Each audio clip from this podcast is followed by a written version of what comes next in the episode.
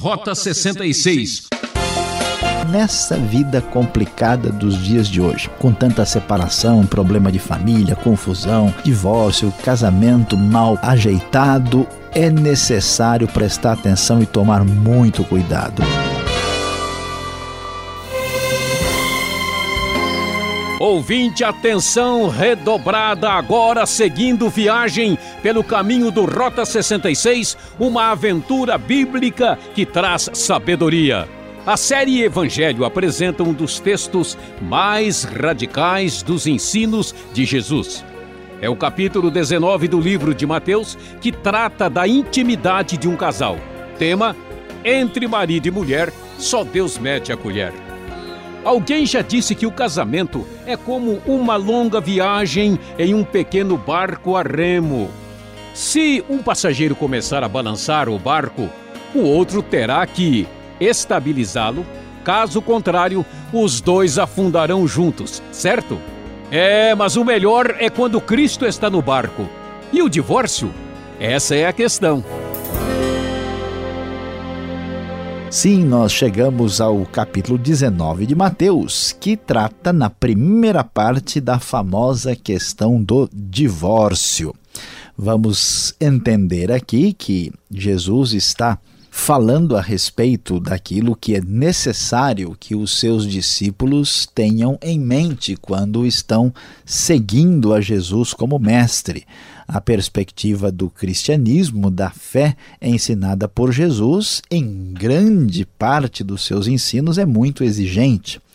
E então nós estamos nesse contexto, e inclusive quando Jesus já começa a sua viagem na direção de Jerusalém, quando ele vai enfrentar tudo aquilo que estava reservado para a sua pessoa na sua obra de redenção por meio de sua morte e ressurreição posterior.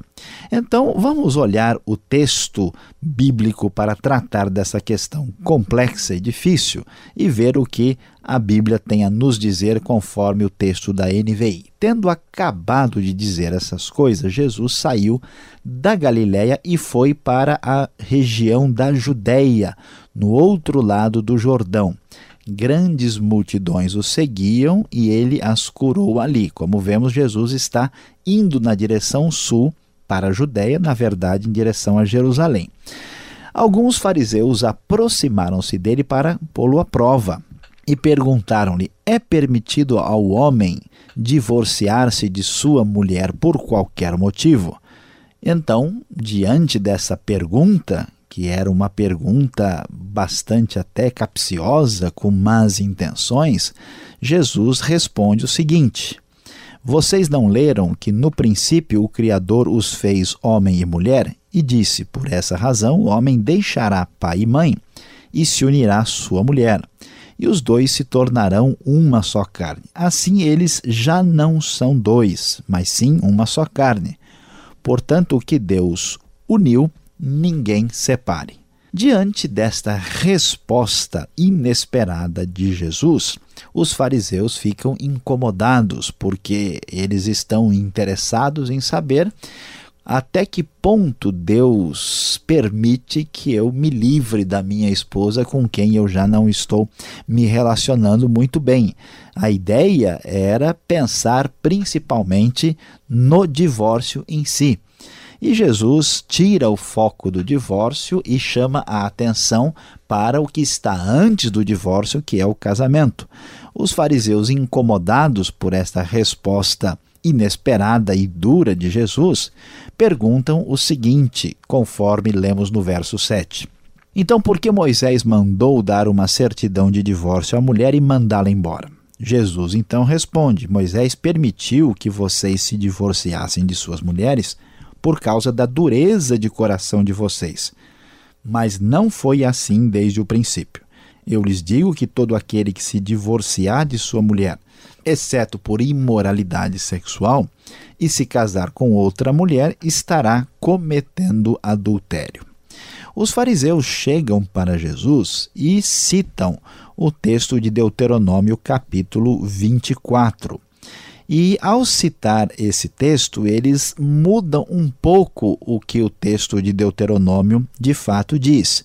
Na verdade, Moisés não tinha dito de modo nenhum que eh, Deus tinha eh, mandado né, dar uma carta de divórcio. A ideia não era exatamente essa.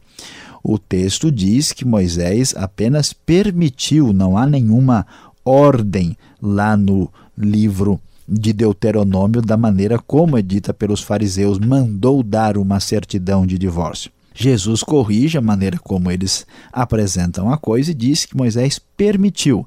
E não permitiu ah, sem razão, apenas por causa da dureza de coração, mas não foi assim desde o princípio. Em vez de olhar para o Deuteronômio, ah, devemos olhar antes do Deuteronômio para a própria teologia da criação. Por isso, o texto, então, é bastante claro, direto e surpreende os fariseus quando Jesus diz que eh, não é possível divorciar-se de sua mulher e casar-se com outra, porque isso equivale a um pecado de adultério. A única exceção é quando nós temos a comprovação de uma imoralidade sexual, conforme aparece no verso 9. Os discípulos então ficaram assustados com a resposta de Jesus, preocupados, e disseram: Se esta é a situação entre o homem e a mulher, é melhor não casar.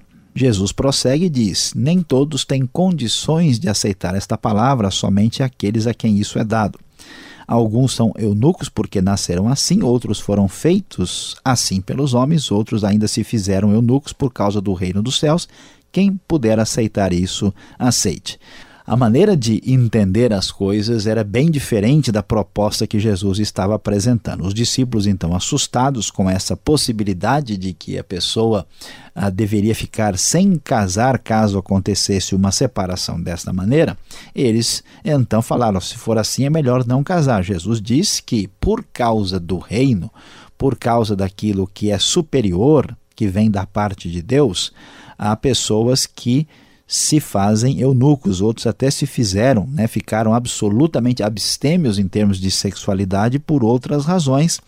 E, no entanto, é claro que esta palavra é dura de ser entendida e aceita. Agora, para entendermos esse texto tão ah, conhecido e muitas vezes difícil de ser entendido, é importante destacar algumas coisas que encontramos aqui. Primeiro, que o divórcio era uma coisa muito comum e fácil nos dias de Jesus.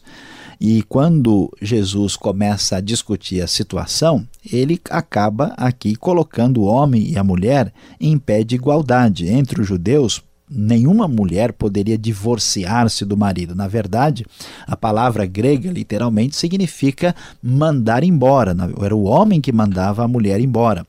Então a coisa era bastante cômoda e assim, cômoda e facilitadora para o homem. Jesus diz: olha, não é assim.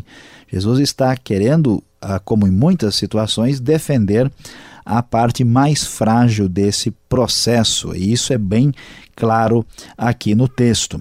Ah, além disso, havia uma discussão entre os rabinos da época sobre o divórcio. A discussão acontecia entre ah, uma escola de Hillel e de Shammai. A primeira escola de Hillel ela aceitava o divórcio por qualquer motivo fazia uma mudança lá, né?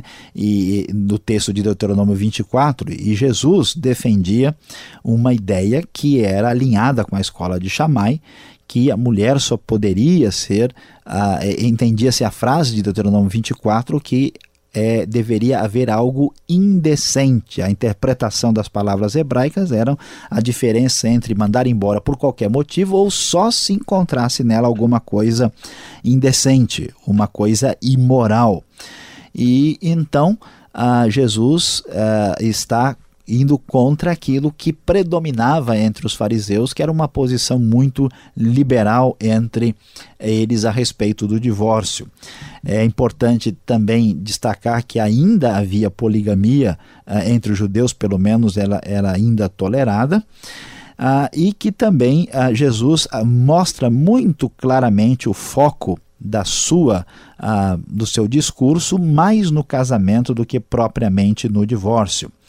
E a grande questão que deve aparecer na interpretação desse texto é se é possível haver algum divórcio ah, que é aceitável, é compreensível e que o texto não está proibindo. Não há dúvida que o texto está enfatizando o casamento, não há dúvida que todo divórcio é negativo, não há dúvida que deve-se fazer todo o esforço para se ah, consertar uma situação. Mas o texto está dizendo para nós que se acontece uma imoralidade, uma porneia no grego, então essa pessoa que assim procedeu, ela está uh, cancelando a sua fidelidade, ela está uh, cancelando o seu compromisso inicial.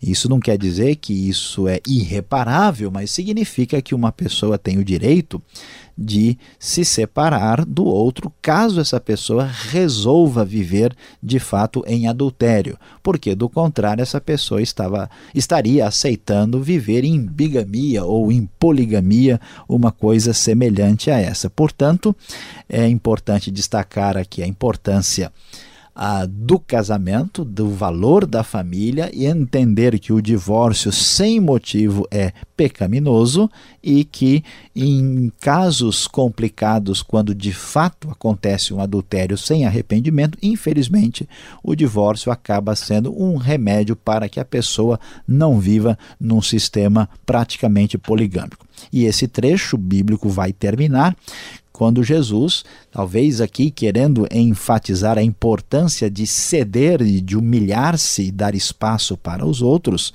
quando no verso 13 depois trouxeram crianças a Jesus para que ele lhes impusesse as mãos e orasse por elas. Os discípulos, no entanto, repreendiam quem fazia isso. Jesus disse: Deixem vir as minhas crianças e não as impeçam, pois o reino dos céus pertence aos que são semelhantes a elas depois de lhes impor as mãos, partiu dali.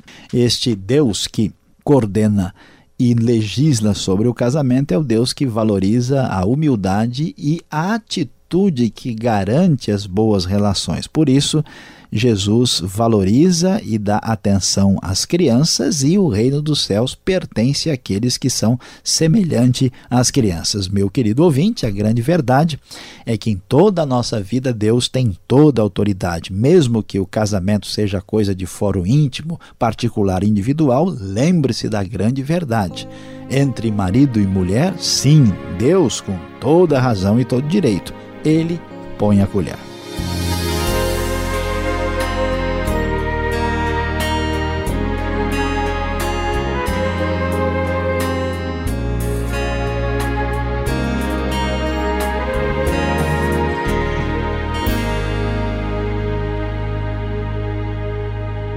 Professor Luiz Saião volta já já. Esse é o programa Rota 66, o caminho para entender o ensino teológico dos 66 livros da Bíblia. Esta é a série Evangelho, livro de Mateus. Hoje, capítulo 19, tema: Entre marido e mulher, só Deus punha a colher. Rota 66 tem produção e apresentação de Luiz Saião e Alberto Veríssimo. Na locução, Beltrão. Não esqueça, participe, dê sua opinião escrevendo para rota66 arroba transmundial.com.br ou Caixa Postal 18.113, CEP 04626-970, São Paulo, capital. Este é um assunto que levanta várias perguntas. Confira.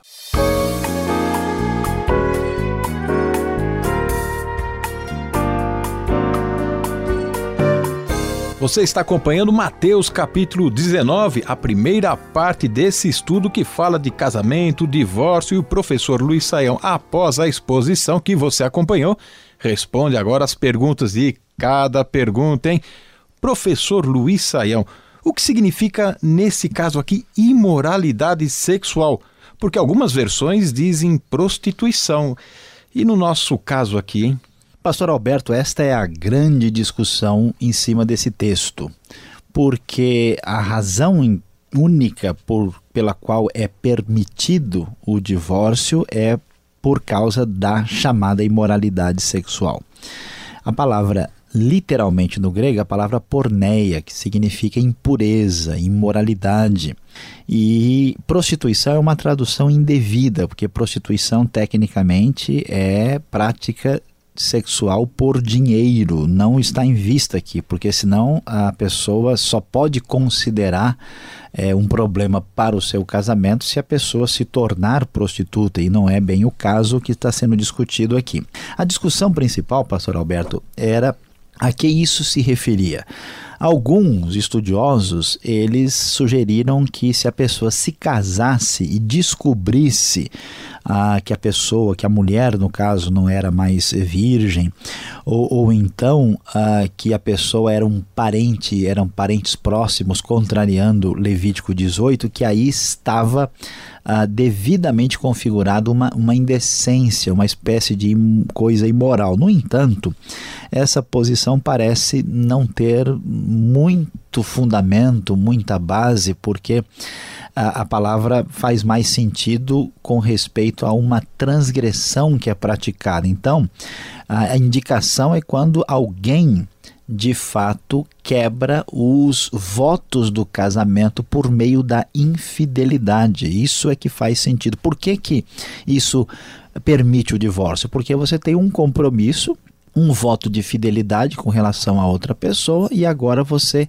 quebrou isso ao juntar-se carnalmente com outra pessoa. Portanto, aí é possível ah, acontecer o divórcio em função disso. Então, essa é a, a, a maneira correta de entender essa expressão. Agora, algumas pessoas discutem né, como a questão envolve quebra de fidelidade, né? A pergunta é se alguém, por exemplo, não cometeu tecnicamente um adultério. Essa pessoa, por exemplo, é vista como pedófila ou ela, em vez de manter o relacionamento heterossexual, prefere uh, viver homossexualmente com outro cônjuge, né? Ou a pessoa descobre algo assim que nem é exatamente sexual, mas que quebra totalmente os vínculos do casamento. Esse, nesse caso, o divórcio é aceitável e nós devemos responder positivamente. Nesse caso, quebrado o voto, o divórcio é aceitável como remédio para uma situação tão drástica. Ainda hoje se discute em algumas nações, alguns países, a questão do divórcio.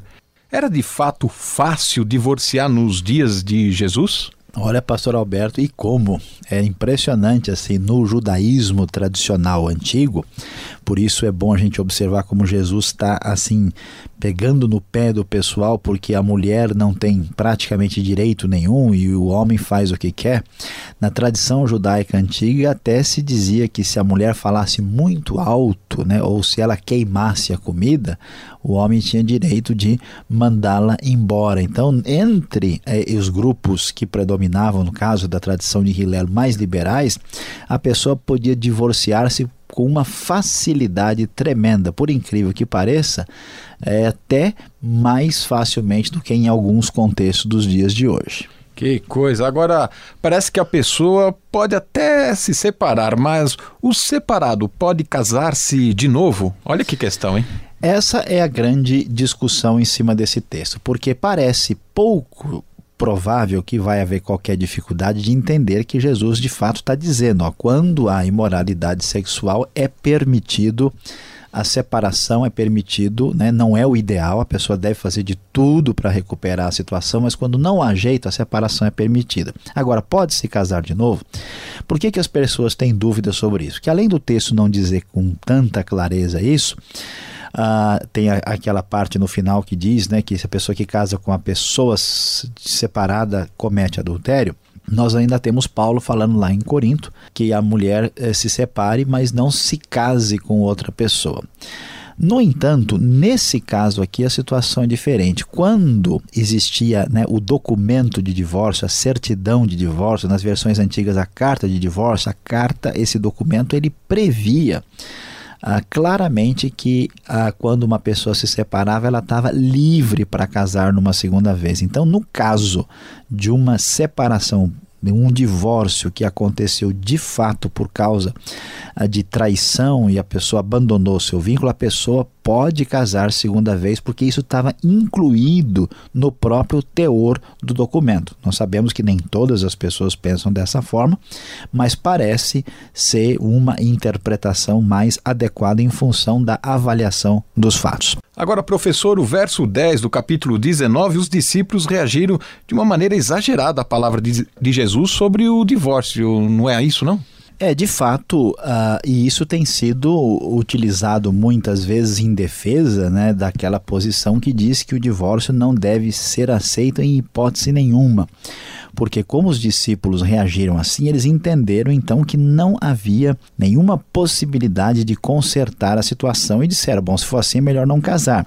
No entanto, é mais adequado entender essa resposta à luz do que eles estavam experimentando e, e estavam acostumados a entender que o homem tinha poder e domínio total da situação e o divórcio era uma coisa que bastava a pessoa ter vontade, que por qualquer motivo ele poderia divorciar-se. Então, então, se a coisa está mudando tanto, então é melhor a gente ficar bem esperto, porque não vai dar para se ver livre da mulher como a gente imaginava anteriormente. Então, assim é, fica mais ah, correto entender o significado do texto. Agora, parece que o, o, celibato é mencionado aqui, também é uma opção de vida, é isso mesmo, é, temos aí outra alternativa. Olha, pastor Alberto, Jesus de fato é, escandalizou e assustou os fariseus e o público judeu daquele tempo. Por quê? Porque na tradição judaica não se considera o celibato como uma opção adequada. Sempre se valorizou muito o casamento e a família. Ah, e então, quando Jesus diz uma coisa dessa, olha, quando a coisa não tem solução, quando você quer se separar e não há motivo, você está em pecado e não pode casar de novo, e se não tem jeito de resolver a situação, como é que faz? A situação é fique sem casar, e portanto, olha, vocês devem saber que há eunucos. Então, essas pessoas que não têm envolvimento, alguns foram feitos eunucos pelos outros, como acontecia na antiguidade, outros fizeram assim consigo mesmo por causa do reino dos céus. Então, Jesus elogia essa atitude de abrir mão do uso fruto da sexualidade da vida na intimidade em favor de uma causa maior. E então o celibato é sim uma opção, o celibato é uma coisa elogiada no Novo Testamento. Agora deve ficar claro que nem todo mundo ou a maioria das pessoas não tem dom para isso e muito menos podemos dizer que isso é uma obrigatoriedade que alguém pode exigir que outra pessoa é, pratique o celibato de maneira forçada. Agora, pelo que Jesus disse aqui no verso 13 e 14, parece que das crianças é o reino dos céus. E ser adulto, então, hein? Parece que ficou ruim para nós, né? Pois é, pastor Alberto, a coisa é complicada aqui, né? Muita gente é, entende que das crianças é o reino dos céus por causa de uma tradução inadequada. A NVI corretamente diz que o reino dos céus pertence aos que são semelhantes às crianças que é a, o sentido correto do grego. Porque se for verdade que o reino dos céus é das crianças, então isso significa que todas as crianças de toda parte do mundo já são salvas automaticamente. E que a pior coisa que pode acontecer é a pessoa perder a condição de criança porque ela cai numa outra categoria de classificação para a vida eterna. Portanto, essa tradução está inadequada. Não é verdade que toda criança tem o reino dos céus, mas sim aqueles que dependem de Deus e são semelhantes às crianças é que estão a caminho dos céus. Bom, e você que é casado e você que está pensando em casar, chega mais perto, vem agora uma palavra especial para você.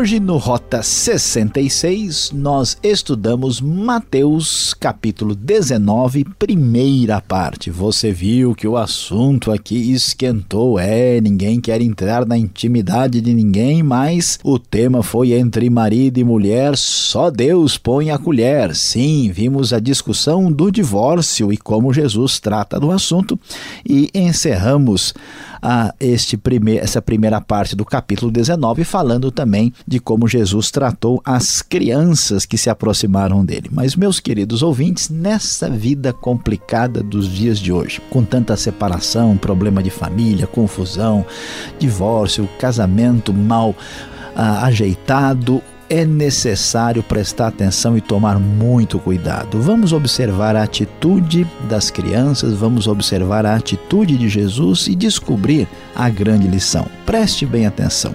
Quando nós de fato queremos preservar a união, em muitas coisas nós precisamos aprender a abrir mão.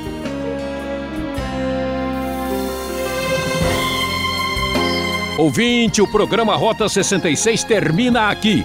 Esperamos você nesta emissora e horário para a continuação desta série sensacional. E visite o site transmundial.com.br. Esta é mais uma realização transmundial. Aquele forte abraço e até o próximo.